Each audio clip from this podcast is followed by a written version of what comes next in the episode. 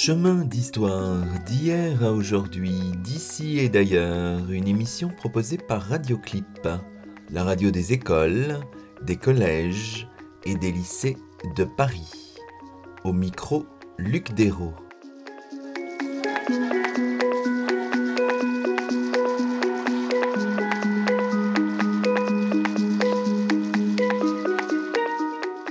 Bonjour à toutes et à tous. Chemin d'histoire, une émission proposée par Radioclip, continue en ces temps particuliers à produire des émissions inédites.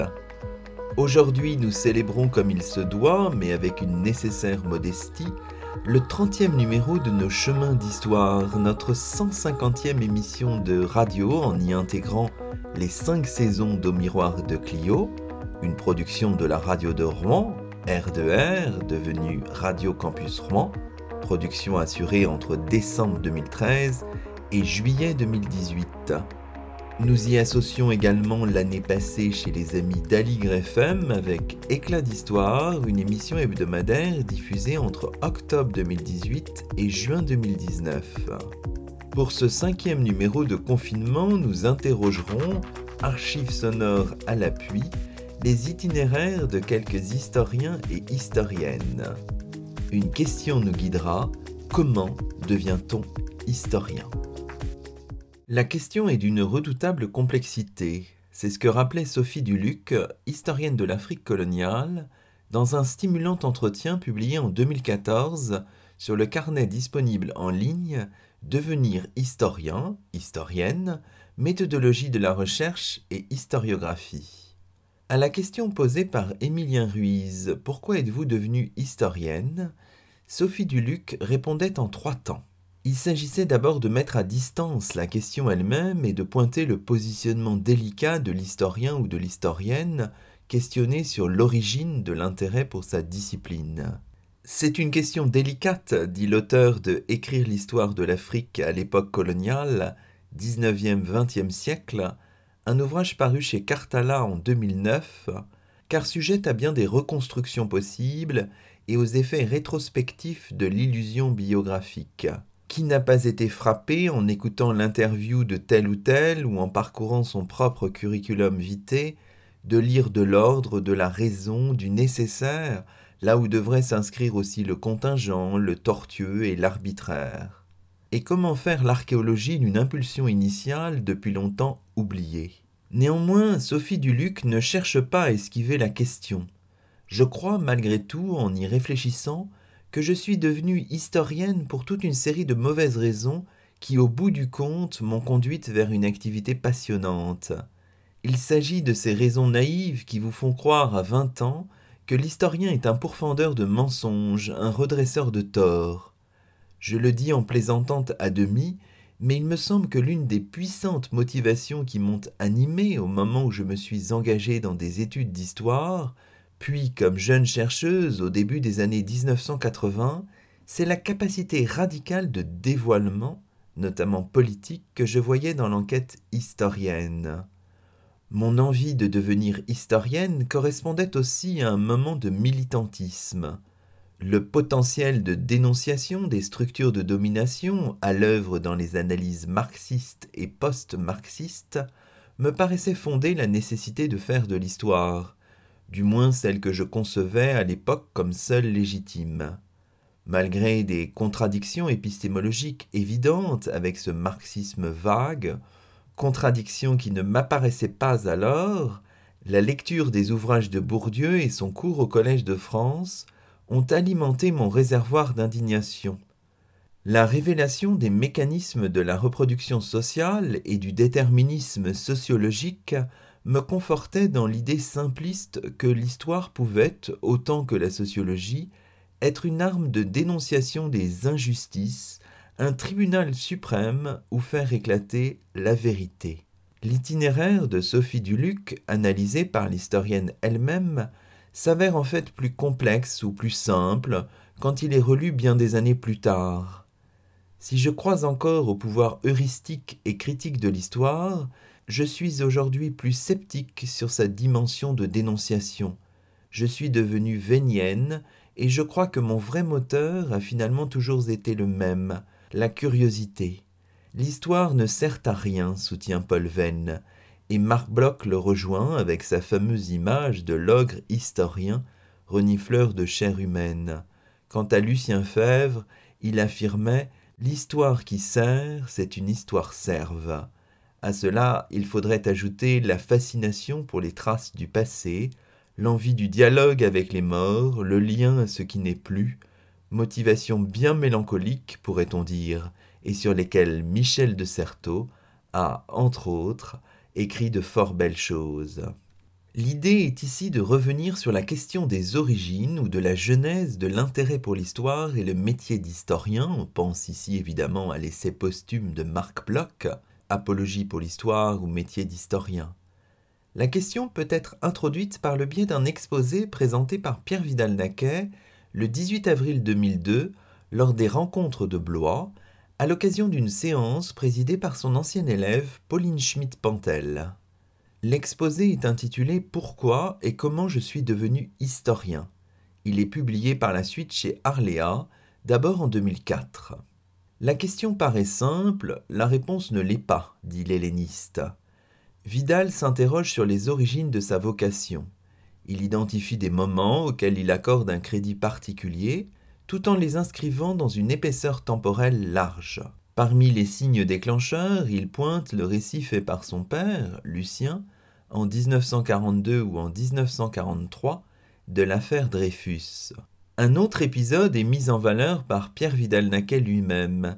Il s'agit, en 1942 semble-t-il, de la lecture par son père encore d'un texte signé Chateaubriand et paru dans le Mercure en 1807. Lorsque dans le silence de l'abjection, l'on n'entend plus retentir que la chaîne de l'esclavage et la voix du délateur, lorsque tout tremble devant le tyran, et qu'il est aussi dangereux d'encourir sa faveur que de mériter sa disgrâce, l'historien paraît, chargé de la vengeance des peuples. C'est en vain que Néron prospère, Tacite est déjà né dans l'Empire, il croit, inconnu auprès des cendres de Germanicus, et déjà l'intègre Providence a livré à un enfant obscur la gloire du maître du monde.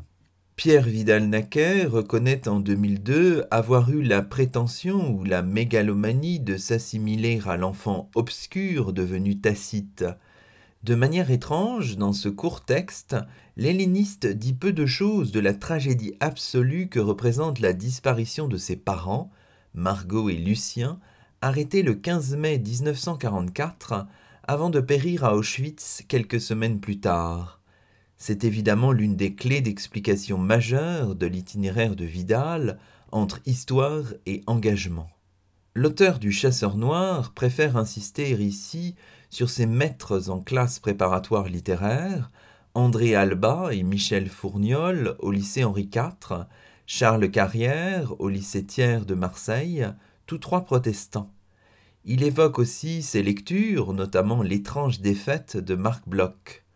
Le point de bascule interviendrait en 1948, lorsque Vidal, à la suite d'un devoir sur le roman au XIXe siècle et d'une réflexion sur la notion de totalité, décide de s'orienter vers l'histoire.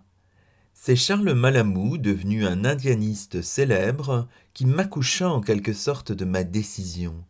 Faire de l'histoire, c'était à mes yeux réfléchir sur la totalité. Il m'apparaissait que c'était le meilleur moyen de m'intéresser à tout ce qui me passionnait, l'histoire elle-même, bien entendu, surtout l'histoire contemporaine que j'appréhendais avec quelques cadres marxistes, la philosophie et la littérature, c'est-à-dire la poésie, le roman et le théâtre. On se propose ici de poser la question des origines d'une vocation historienne, l'idée d'appel peut paraître étrange à nos oreilles, à travers les itinéraires d'historiens appartenant à une même génération. Il s'agit de trois modernistes au sujet d'intérêts parfois proches Pierre Chonu, Jean Delumeau et Marc Venard. Jean Delumeau et Pierre Chonu sont tous les deux nés en 1923. Le premier, le plus âgé des deux, nous a quittés au début de l'année 2020, soit plus de dix ans après son cadet, disparu à la fin de l'année 2009. Marc Venard est né en 1929, Il est mort en 2014. Trois historiens aux engagements variés, mais dont les parcours sont comparables. Pierre Chonu, auteur prolixe, le catalogue de la Bibliothèque nationale de France recense près de 300 notices d'ouvrages, dont le monumental Séville et l'Atlantique, un livre publié avec son épouse Huguette à partir de 1955, la thèse d'État étant soutenue en 1960. Pierre Chonu est aussi un auteur engagé en faveur de la natalité, contre l'avortement en particulier, un engagement radical qui entache sans doute peu à peu sa parole d'expert, dit Philippe Jean Catinqui dans les colonnes du quotidien Le Monde date du 27 octobre 2009. Il convient d'évoquer ici certaines chroniques publiées par le Figaro ou des émissions animées sur la station parisienne Radio Courtoisie. Pierre Chonu et Jean Delumeau ont obtenu l'agrégation d'histoire la même année, en 1947, respectivement aux 14e et 4e places. En tête du classement relève le nom de Jean Popren, qui deviendra une figure du socialisme politique. Parmi les lauréats, on trouve de futurs grands médiévistes, René Fédoux, Bernard Chevalier, Guy Fourquin, Marcel Paco, mais aussi des modernistes et contemporanéistes bien connus, Daniel Ligou, Charles Carrière, déjà cité, Abel Poitrineau, ou encore Charles Robert Ageron. À l'occasion d'une contribution au volume dirigé par Jean Delumeau, ouvrage auquel participe également Marc Venard, un texte paru chez Fayard en 1996 et intitulé L'historien et la foi, Pierre Chenu exprime une forme de dette à l'égard de son congénère. Les livres de Delumeau sont toujours à portée de ma main quand ils ne sont pas sur ma table. Il me suffit de me retourner pour les atteindre. Néanmoins, les engagements ne sont pas identiques, de même que le rapport au christianisme. Chenu se convertit au protestantisme réformé, la lecture du grand livre de Lucien Fèvre, publié en 1928, Un destin, Martin Luther, joue à cet égard un rôle essentiel. Le Lorrain est connu pour ses prédications, prononcées notamment dans l'enceinte du petit temple de Courseul-sur-Mer, à quelques vingt kilomètres au nord de son domicile canet. Delumeau, qui s'est toujours dit chrétien démocrate, questionne vivement l'Église catholique, notamment dans Le christianisme va-t-il mourir, un ouvrage paru en 1977, quelques mois avant la peur en Occident, 14e-18e siècle, une cité assiégée, le maître ouvrage à l'origine d'un cycle de publications qui fait la célébrité du moderniste. Contrairement à Pierre Chenu, Marc Venard est invité à contribuer au volume de mélange offert à Jean Delumeau, volume intitulé Homo religiosus et paru chez Fayard en 1997. L'auteur de Réforme protestante, Réforme catholique dans la province d'Avignon, XVIe siècle, un livre publié aux éditions du Cerf en 1993, dont la thèse d'État soutenue en 1977 sous la direction d'Alphonse Dupron, est à l'origine, a évidemment rencontré et discuté les travaux de ses aînés. Il l'a fait notamment à l'occasion de comptes rendus parus dans de très nombreuses revues, comme l'a montré Isabelle Poutrin dans le collectif Marc Venard, historien, un ouvrage publié aux presses universitaires de Rennes en 2019.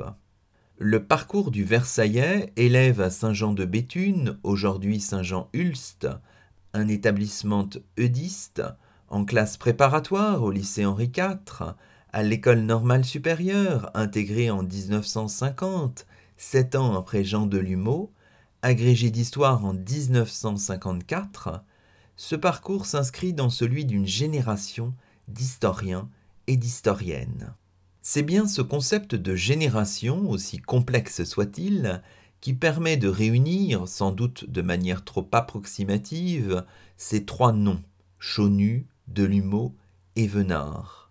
Je reprends ici les analyses déployées dans un ouvrage, paru en 2019, dirigé par Yann Potin et Jean-François Sirinelli, un volume intitulé Générations historiennes, 19e, 21e siècle.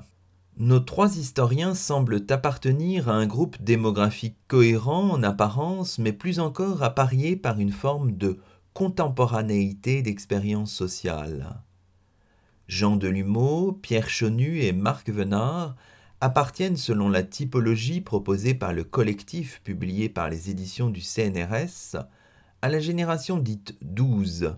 Le décompte remonte à la Révolution, celle des historiens nés entre 1921 et 1930. Une génération exposée à une série d'événements marquants, à commencer par la Seconde Guerre mondiale, la défaite de 1940, l'occupation, la résistance. Cette génération est travaillée par le communisme, nos trois historiens y sont réfractaires, vit à l'épreuve de la décolonisation et de la guerre d'Algérie, traverse mai 68 sur un mode résistant dans le cas de Chonu. Comme le notent Christian Delacroix et Patrick Garcia, cette génération est professionnellement heureuse. La configuration est globalement favorable, avec des carrières prestigieuses, brièvement dans le secondaire, puis à l'université. Rennes et Paris 1 pour Delumeau, Caen, où est fondé le Centre de recherche d'histoire quantitative en 1966, puis la Sorbonne pour Chenu, Rouen et Nanterre pour Venard, et jusqu'au Collège de France. Jean Delumeau est titulaire, entre 1975 et 1994, de la chaire Histoire des mentalités religieuses dans l'Occident moderne. Nos historiens ont parfois occupé des positions de pouvoir, c'est vrai surtout pour Pierre Chonu, dont il faut rappeler le rôle au sein des instances chargées du recrutement des chercheurs au CNRS et des enseignants à l'université. De multiples marques d'honneur ou de distinction jalonnent leur parcours. Pierre Chonu est élu membre de l'Académie des sciences morales et politiques en 1982, Jean Delumeau est élu membre de l'Académie des inscriptions et belles-lettres en 1988. Marc Venard est élu à l'Académie de Rouen en 2003.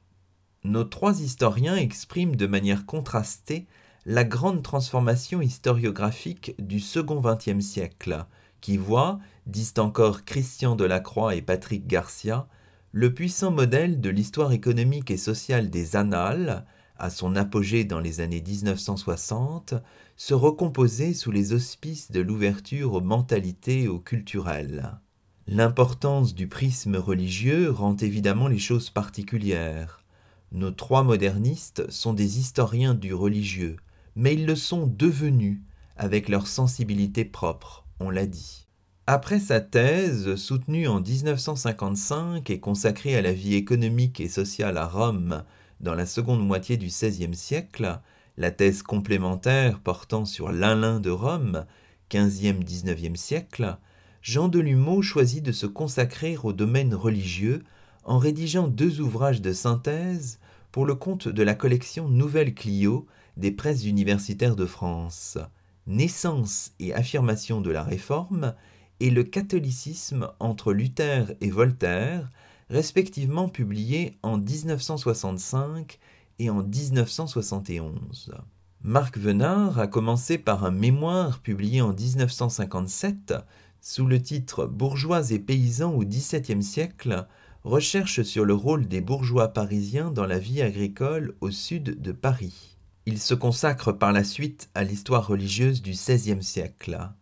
Pierre Chenu a rejoint ce champ durant la seconde partie de sa carrière, après avoir fait de la Normandie un terrain d'étude notamment en matière de démographie historique.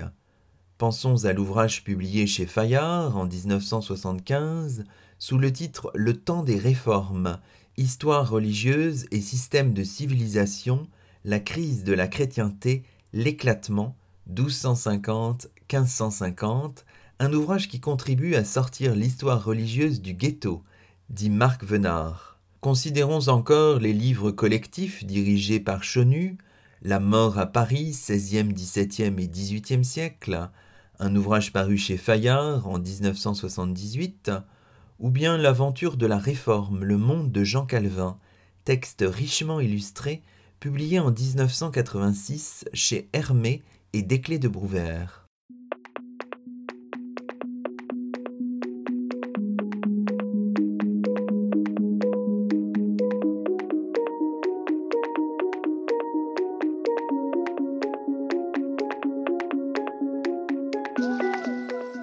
Vous écoutez Chemin d'Histoire, l'émission d'histoire de Radioclip, la radio des écoles, des collèges et des lycées de Paris.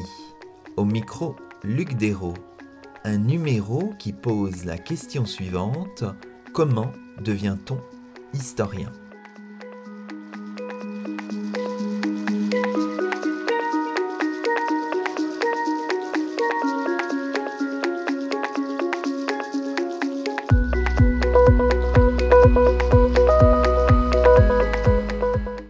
S'agit bien ici d'interroger par le prisme générationnel et sans prétendre à une quelconque représentativité de l'échantillon concerné, la naissance d'une vocation, si on ose ce mot.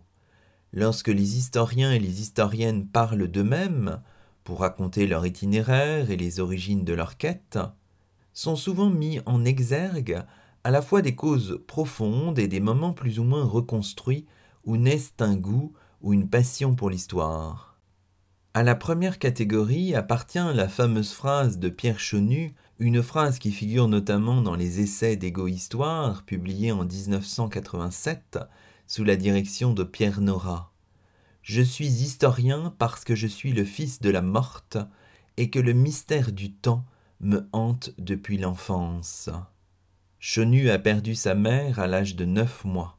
Dans ce récit autobiographique, d'abord publié dans le volume Rétrohistoire chez Economica en 1985, il évoque cette béance de l'avant, c'est à cause d'elle que je suis historien.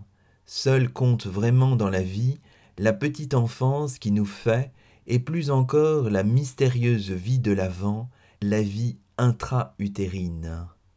Et l'historien de raconter ses premières années, je vis seul, avec une mémoire mutilée, les photographies jaunies d'une femme de blanc vêtue intriguent le jeune homme, une mémoire dont les axes fuient vers le mystérieux horizon inaccessible, proche, brouillé, irritant, d'un avant qui est une béance, rupture, coupure, séparation.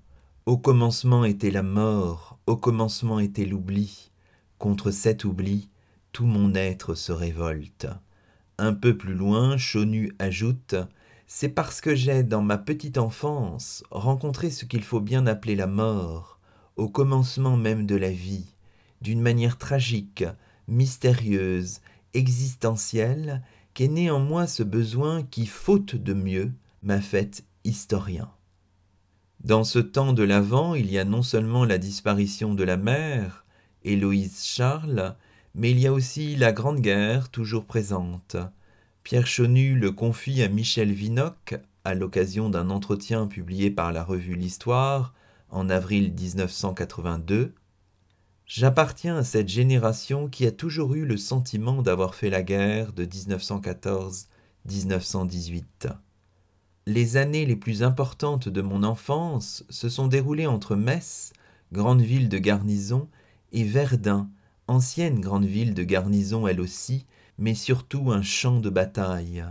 J'ai tellement parcouru ce champ de bataille, j'ai tellement vu ces grands arbres brûlés et détruits moitié par l'hypérite, moitié par la canonnade, j'ai tellement entendu les adultes parler entre eux de cette période que tantôt j'avais l'impression que cette guerre je l'avais vécue moi-même, tantôt au contraire je ressentais comme de la tristesse de ne pas l'avoir vécu. Je pense que dans ma vocation d'historien, si vocation il y a, cette référence au passé a certainement été déterminante. Ces mots sont à comparer avec cette page de la Mémoire de l'éternité, un livre publié chez Robert Laffont en 1975. Dans ma mémoire, la guerre de 1914-1918 est au moins aussi vivante que celle de 1939-1945 que j'ai traversée entre la fin de l'adolescence et le premier épanouissement de la jeunesse. Dans la réalité psychologique, le 3 septembre 1939 a fermé une parenthèse. J'ai eu le sentiment d'une continuité. J'entrais dans une réalité que je croyais avoir vécue, que j'avais vécue à travers le récit et les lieux. C'est là, sans doute, disait déjà Chonu, que j'ai trouvé ma vocation d'historien. Le passé a toujours été pour moi aussi vivant que le présent, annonciateur d'un avenir qu'il fallait apprendre à déchiffrer. Chonu, qui voit rarement son père, cheminot, est élevé par sa tante, Eugénie, sœur aînée de sa mère, et par son oncle adoré. En 1933, la mort d'Albert Munat, soldat de carrière, à la fois rousseauiste et républicain, constitue une terrible cassure. La thématique de la mort est obsédante chez Chonu, qui a perdu l'aîné de ses six enfants, Marc, en 1964. On le voit dans la fabrication de l'historien Chonu compte assez peu les soubresauts sociaux et politiques des années 1930 et l'épreuve de la Seconde Guerre mondiale. C'est bien la question de la durée, du temps, qui semble préoccuper notre jeune Lorrain, du moins à lire les récits des années 1970-1980. La passion pour l'histoire est stimulée par des enseignants du secondaire. À Metz, en classe de sixième, Pierre Chenu suit les cours de Marcel Grosdidier de Maton, né en 1885, mort en 1945, historien de la Lorraine, qui a fait un séjour d'études en Égypte pendant trois ans. En troisième, c'est Jean Schneider qui prend le relais. Né en 1903, mort en 2004, médiéviste, ce dernier sera professeur à l'université de Nancy après la Seconde Guerre mondiale. À Rouen, Pierre Chenu et sa tante rejoignent la Normandie en 1938. Chenu bénéficie des cours de Michel Molin et de Louis Girard. Né en 1911, mort en 1996, Molin soutiendra sa thèse sur le commerce normand à la fin du Moyen Âge en 1950 avant d'entamer une brillante carrière universitaire. Son contemporain Louis Girard, né en 1911, mort en 2003, soutiendra également sa thèse en 1950 sur la politique des travaux publics sous le Second Empire. Il sera professeur à Lille puis à la Sorbonne. Pierre Chenu ne s'engage pas immédiatement dans des études d'histoire. Il hésite entre la médecine qui guérit et l'histoire qui explique, dit Jean-Pierre Bardet dans le volume d'hommage intitulé La vie, la mort, la foi, le temps, un ouvrage publié par les presses universitaires de France en 1993. Jean Chonu, le père, veut un médecin dans la famille. Son fils l'affirme dans la mémoire de l'éternité. La médecine me fascine et me fait peur. J'ai peur de la maladie. J'ai peur du sang. Je compatis au sens étymologique. La douleur des autres entre dans les nerfs et dans les os. Mais la connaissance médicale me fascine. Je commence un PCB, soit un certificat d'études physiques, chimiques et biologiques, et brusquement j'abandonne pour une licence de lettres.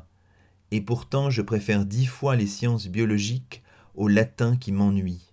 Mon père s'incline, il a fallu aller quérir sa signature. Cette hésitation est porteuse de sens. Chonu poursuit. Si j'ai penché quelques années plus tard vers une forme d'histoire quantitative, c'est en compensation du possible que j'avais délaissé. Après une licence passée à Caen, Pierre Chenu rejoint la capitale en 1942. En 1945, c'est le temps de la rencontre fondatrice, comme le Lorrain le confie à Michel Vinocq en 1982. J'ai rencontré Brodel de retour de captivité. Ce fut une rencontre décisive. Il était chargé de cours à la Sorbonne, je préparais l'agrégation, et nous avions une question sur l'Amérique latine. J'ai suivi le séminaire de Brodel qui me fit découvrir une autre histoire. Brodel ouvre à Chonu les portes, le rêve, de l'Amérique, en réalité une plongée de nature sérielle dans les archives des Indes, à Séville. Cette histoire de Brodel, dit Pierre Chenu, toujours en 1982, détachée de l'événement, est une histoire qui retrouve les respirations lentes de la vie et qui restitue les mystères du temps et de la mort. C'est seulement aujourd'hui que je découvre que ce que me racontait Brodel, qui est du reste un Lorrain de la Meuse et qui a les mêmes horizons que moi, c'était dans une certaine mesure la même chose que les discours de l'oncle, ce qui explique peut-être que j'ai aimé Brodel comme père, c'est-à-dire avec toutes sortes de conflits, de violences, de ruptures. On comprend donc qu'après un diplôme d'études supérieures, rédigé sous la direction de Charles-Hippolyte Poutas et consacré à Eugène Sue, Chonu se soit engagé dans une autre voie. Dès 1948, Après un passage par le lycée de Bar-le-Duc, il est en Espagne avec son épouse. Terminons cette séquence par un court extrait avec un son de mauvaise qualité d'un entretien diffusé par Radio-Canada, probablement en 1978. Pierre Chenu y évoque l'appel de l'histoire, les paysages de son enfance, notamment l'aqueduc de Jouy aux Arches, au sud-ouest de Metz, le rôle de son oncle ou du professeur d'histoire Marcel Grosdidier. Le goût de l'histoire est apparu dès, l'enfance. Peut-être parce que je suis, je suis né à Verdun, à côté de Verdun, dans, ce lieu où s'est déroulé une bataille euh, célèbre. Et une bataille, euh, je suis né en 1923, je vous assure que l'on envoyait les traces. J'ai été élevé dans ma toute petite enfance, je suis orphelin de mère, j'ai été élevé par un oncle militaire de carrière, qui était un homme étonnant d'ailleurs, de très grande qualité. Étant enfant, euh, allant souvent de, Metz à Verdun, j'avais le l'aqueduc de Jouy-les-Jarches, euh, j'avais les Romains qui étaient là sous la forme d'un aqueduc romain.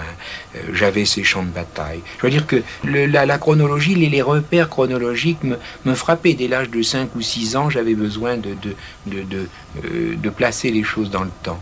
Et puis j'ai eu, quand j'étais tout gosse, à 10-11 ans, j'ai eu un professeur d'histoire qui m'a parlé de l'Égypte. C'est un homme absolument étonnant. Avait vécu en Égypte, il m'a fait vivre l'Égypte. Je, pensais, je pensais aux pyramides, que je n'ai pas vu encore, d'accord.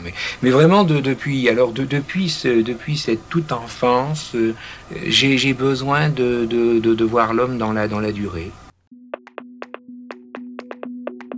Jean Delumeau et Marc Venard se sont bien moins exprimés que leurs congénères Pierre Chonu sur leur enfance ou leur adolescence, et sur la cristallisation historienne. Jean Delumeau n'affectionnait pas particulièrement le terme, redoutable et laïcisé par la société moderne, de vocation. Par ailleurs, l'historien n'a jamais aimé parler des profondeurs de l'enfance, dont on sait qu'elle a été difficile. Dans un entretien accordé à la revue Renaud Malouine, Place publique, à la fin de 2010, L'historien disait avoir miséré et mangé beaucoup de vaches enragées durant ses premières années, sans argent et sans livres. Né à Nantes, il passe son enfance et son adolescence à Nice. Deux anecdotes sont néanmoins célèbres. Elles figurent dans l'introduction de La peur en Occident, un ouvrage publié en 1978. De l'humour les livres pour servir son propos et non par un vain souci d'autobiographie est-il ajouté de manière révélatrice. Il raconte d'abord la visite au domicile parental d'un pharmacien un soir de mars. Delumeau a alors dix ans. Le décès subit du pharmacien, annoncé à sa famille le lendemain matin, provoque un terrible choc. Ce fut pour moi la vraie découverte de la mort et de son pouvoir souverain. L'évidence s'imposait, elle frappe à tout âge et des gens en bonne santé. Je me sentis fragile, menacé. Une peur viscérale s'installa en moi. J'en fus malade pendant plus de trois mois, durant lesquels je fus incapable d'aller à l'école. La deuxième anecdote concerne le passage de Jean Delumeau dans un collège tenu par les Salésiens. Le jeune pensionnaire, il a alors douze ans, participe à l'exercice religieux que l'on consacre aux effrayantes litanies de la bonne mort. Des années plus tard, il comprend le message de l'Église. Dans La peur en Occident, le professeur au Collège de France écrit L'homme ne peut rien contre la mort, mais, Dieu aidant, il lui est possible d'éviter les peines éternelles. Dès lors, une peur théologique était substituée à une autre qui était antérieure, viscérale et spontanée.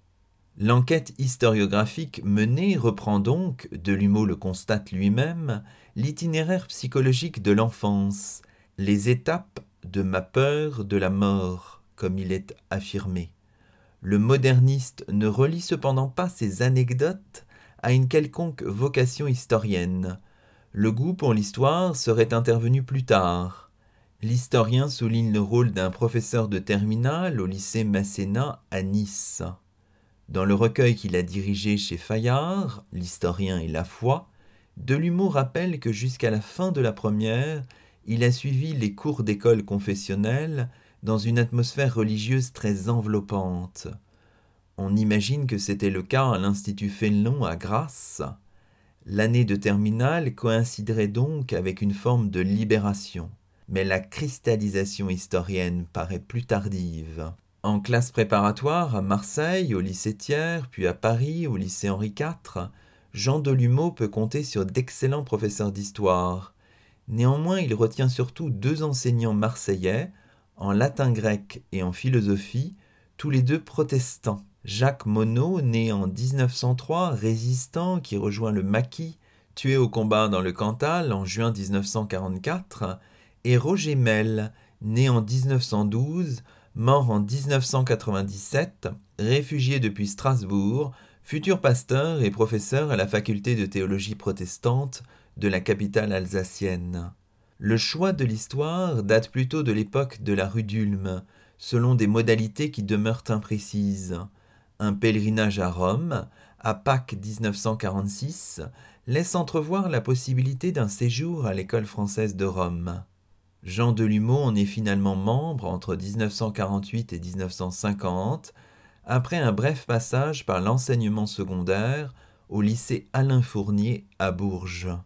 Ce sera ensuite le temps de la thèse sous la direction de Gaston Zeller avec Fernand Brodel dans la coulisse, puis le choix de l'histoire religieuse décidé de manière étonnante à l'été 1961 lorsque notre auteur, sollicité par le médiéviste Robert Boutruche, cofondateur de la collection Nouvelle Clio aux presses universitaires de France, décide de se lancer dans une histoire de la Réforme au XVIe siècle.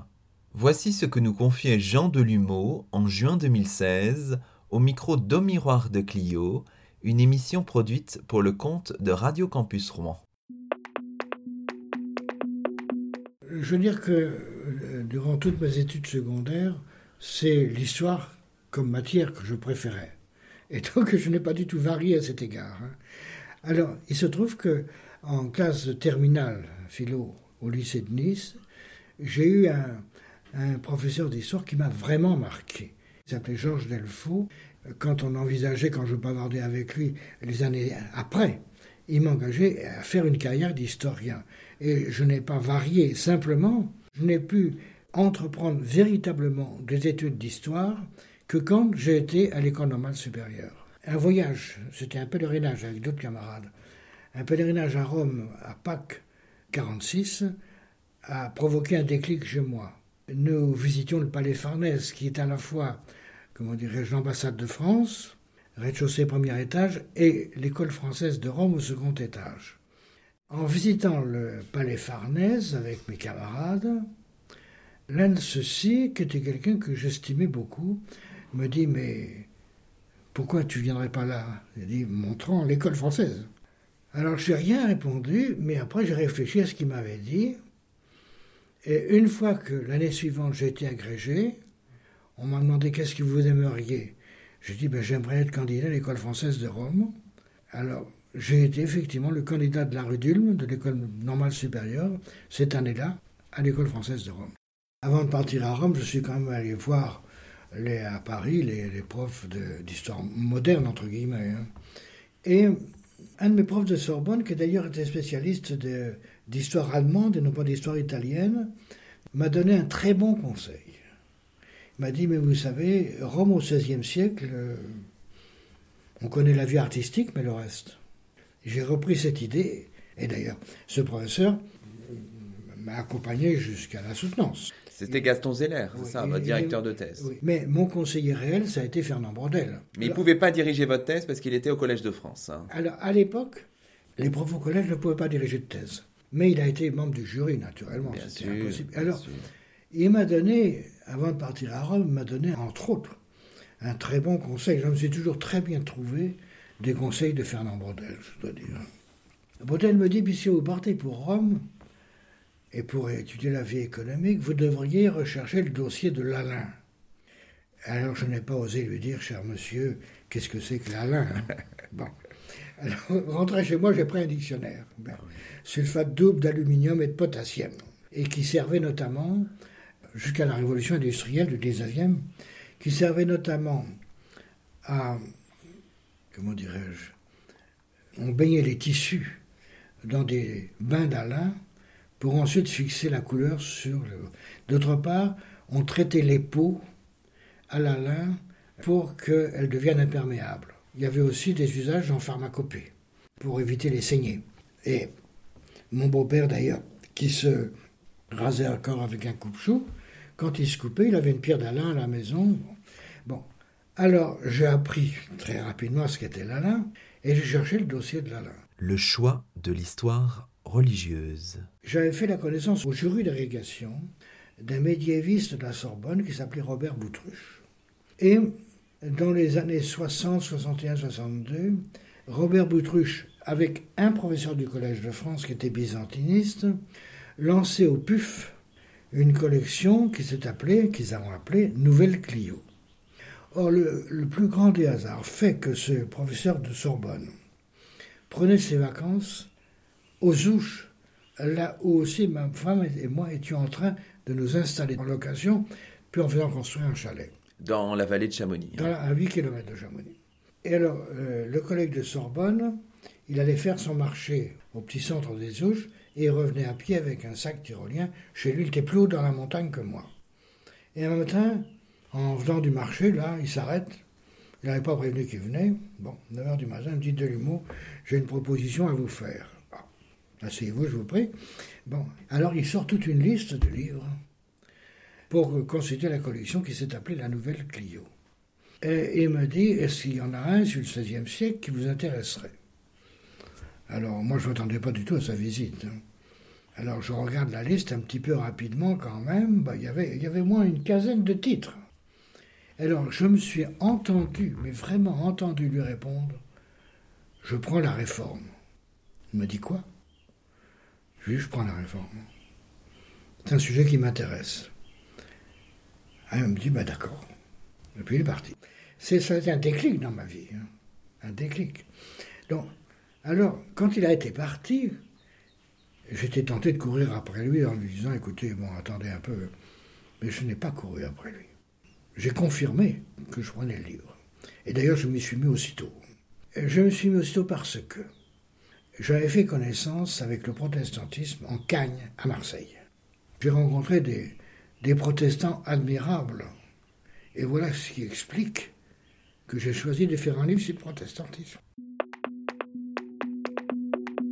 L'itinéraire professionnel de Marc Venard est très comparable à celui de Jean Delumeau. Le contexte familial de l'enfance demeure en revanche bien différent. En 2014, dans un numéro d'Au Miroir de Clio, émission alors produite pour la radio de Rouen, R2R, l'historien de la réforme catholique renvoyait plutôt l'enfance, passée dans un milieu bourgeois à Versailles, à des amusements ou à une forme de divertissement. La visite de la galerie des batailles au château de Louis XIV ou la lecture d'une trilogie, l'histoire d'une famille de soldats courant de la Révolution à la fin du XIXe siècle. Ce cycle paraît entre 1898 et 1901. Il est signé Émile Drian, connu sous le pseudonyme de Capitaine d'Henri, né en 1855, officier de carrière, gendre du général Boulanger, mort à Verdun en 1916. La vocation historienne se serait cristallisée plus tard, en Cagne, à la veille de l'intégration à l'école normale supérieure. Marc Venard évoque les cours d'André Alba, déjà nommé dans cette émission, normalien, agrégé, professeur en Cagne à Henri IV, dès 1927 et jusqu'à sa retraite en 1959, artisan de la refonte des manuels Mallet-Isaac. Jean-François Sirinelli, dans son maître-livre Génération intellectuelle, Cagneux et Normalien dans l'entre-deux-guerres, ouvrage paru chez Fayard en 1988, dit d'André Alba qu'il donna le goût de l'histoire à nombre de ses cagneux, se trouvant ici à l'origine de beaucoup de vocations. Ce n'est que plus tard, sous la direction d'Ernest Labrousse et de Jean Meuvray, que Marc Venard fait le choix de l'histoire moderne.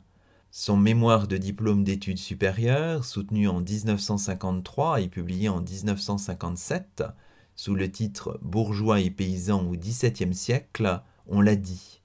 Et c'est encore plus tard que Marc Venard choisit l'histoire religieuse, découvre les travaux de Gabriel Lebras et de Louis Perroisse, et s'engage dans une entreprise colossale sur la réforme et la contre-réforme dans le comtat venessin, objet de sa thèse d'État, finalement soutenue en 1977 et publiée en 1993. Par ailleurs, l'historien fait paraître un grand nombre d'articles, dont quelques-uns ont été rassemblés dans le volume publié aux éditions du Cerf en l'an 2000 et intitulé Le catholicisme à l'épreuve dans la France du XVIe siècle. Je vous propose d'écouter un extrait de l'entretien enregistré en septembre 2014, quelques semaines avant le décès de l'historien. Enfant, je lisais des livres parahistoriques. Si je vous disais que mon ouvrage chéri, c'était Histoire d'une famille de soldats du capitaine d'Henri, un ouvrage tout à fait patriotique et nationaliste de la fin du 19e siècle et qui reprenait en trois générations successives les histoires de guerre depuis 1792 jusqu'aux guerres coloniales. Pour ça, je me suis plongé dedans et il m'arrive encore de, rouvrir, de rouvrir ce gros bouquin tout ça ne me conduisait pas du tout à me spécialiser dans l'histoire. La spécialisation histoire m'est venue très tard. Une fois entré à Normal Sup. Donc euh, il y avait derrière déjà quatre années de Cagne, il y avait déjà et puis qu'est-ce qui s'est passé? Je crois qu'un des derniers sujets un des sujets qu'il a fallu traiter au, au dernier concours que j'ai passé, c'était la bourgeoisie au XIXe siècle en rédigeant ça, je me suis dit, mais, mais c'est, c'est mon histoire, c'est, c'est mon histoire, parce que j'étais incontestablement héritier d'une famille bourgeoise. Puis alors, euh, entrée à normal, à normal, le, directeur nous faisait passer l'un après l'autre, nous demandait qu'est-ce que vous voulez choisir. J'ai choisi l'histoire. En Cagne, j'avais eu un prof qui nous avait assez accroché d'ailleurs, qui, qui s'appelait André Alba, maître Alba, comme nous disions, était passionné euh, au tous les sens du mot. Hein. On peut dire qu'il faisait un peu de prosélytisme euh, à sa façon. L'intérêt pour l'époque moderne c'est venu via un maître que j'ai beaucoup apprécié, méconnu à l'époque, qui s'appelait Jean Meuvray. Jean Meuvray tenait à l'école des hautes études un séminaire sur l'histoire des l'histoire des prix d'une part ça c'était un peu austère et puis euh, l'histoire aussi des techniques agricoles et quand il s'est agi de choisir un mémoire de maîtrise, comme on disait, euh, j'ai souhaité le préparer avec Meuvray, qui n'en avait pas l'autorité. Donc, euh, en fait, le directeur officiel, c'était Ernest Labrousse, grand historien de l'économie du 18e. Et quant au sujet, alors là, en effet, c'était un peu inspiré par le vécu. Dans une grande promenade autour de Versailles, j'avais eu l'occasion de parcourir ces paysages qui aujourd'hui ont complètement disparu sous, sous l'industrialisation, sous sous l'urbanisation. Notamment, je me souviens d'une grande ferme du plateau de Saclay. C'était la ferme au carré, euh, avec tous les bâtiments bien rangés. par ailleurs, comme enfant, j'aimais beaucoup jouer à la ferme aussi, bon, des bêtes de ferme. Donc c'est comme ça sans doute que j'ai été amené à m'intéresser à, à l'histoire euh, rurale en choisissant comme sujet, en me disant je serais curieux de savoir comment se sont constituées ces grandes fermes.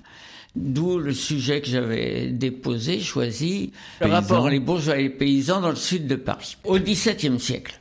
Et ça, ça se faisait essentiellement à partir d'archives, d'archives qui étaient à Paris, euh, dans le fond de l'ancienne abbaye de Saint-Germain-des-Prés, qui était seigneur de, de ces régions.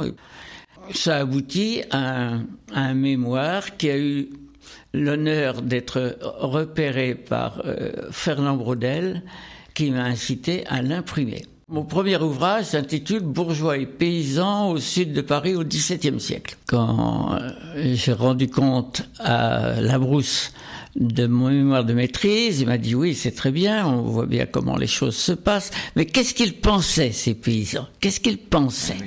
Ça, ça m'a fait question. Je me suis dit, la, la question était celle, au fond, qui correspondait pour une génération un peu, à peine un peu plus âgée que moi, à ce passage du règne de l'histoire euh, économique à l'histoire des mentalités. Donc, qu'est-ce qu'il pensait? J'ai eu dans l'idée que c'était par la religion qu'on pouvait le mieux atteindre ce que les gens pensaient à ces époques-là.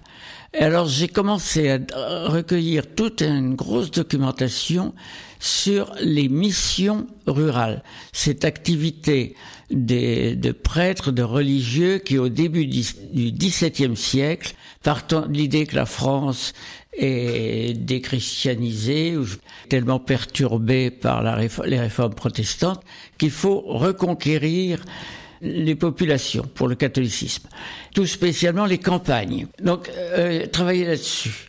Ça m'a permis, ça m'a donné l'occasion de rencontrer Gabriel Lebras et de lire chez lui en version originale, si je peux dire, les, premiers travaux de Louis Perroas. Ce coup d'œil, enfin cette exploration du XVIIe siècle m'a vite lassé. Je me suis dit, ces gens du XVIIe siècle, ils répètent tous la même chose, c'est pas intéressant. C'est pas, ce qui est intéressant, c'est pas la façon dont on applique euh, un programme de réforme catholique, c'est la façon dont on l'invente. Et c'est beaucoup plus difficile de l'inventer. Et la remontée vers le 16e qui s'est faite, franchement, quand je suis arrivé, jeune professeur à Avignon, plongé dans les archives inépuisables du département de Vaucluse.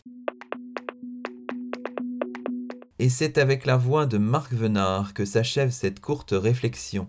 Il reste bien difficile de comprendre les origines d'un appel, d'une vocation, d'un goût, d'un intérêt pour l'histoire. En faire précisément l'histoire reste une gageure tant les sources sont contraintes, biaisées. Sur ce point, comme sur tant d'autres, la réflexion doit se poursuivre.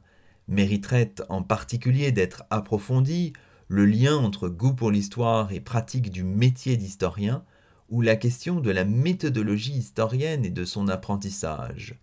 Tout cela est à suivre, notamment en explorant les archives, celles de Marc Venard sont déposées aux archives nationales, celles de Pierre Chonu aux archives du Calvados. C'était le 30e numéro de Chemin d'Histoire, d'hier à aujourd'hui, d'ici et d'ailleurs, le cinquième de nos numéros en confinement. Un grand merci à François Doss, auteur avec Pierre Chenu d'un livre d'entretien paru chez Aubier en 1994, un ouvrage intitulé L'instant éclaté. À très bientôt. Toutes nos émissions sont disponibles sur la plateforme SoundCloud et sur la page dédiée de Radioclip, la web radio des écoles, des collèges et des lycées de Paris.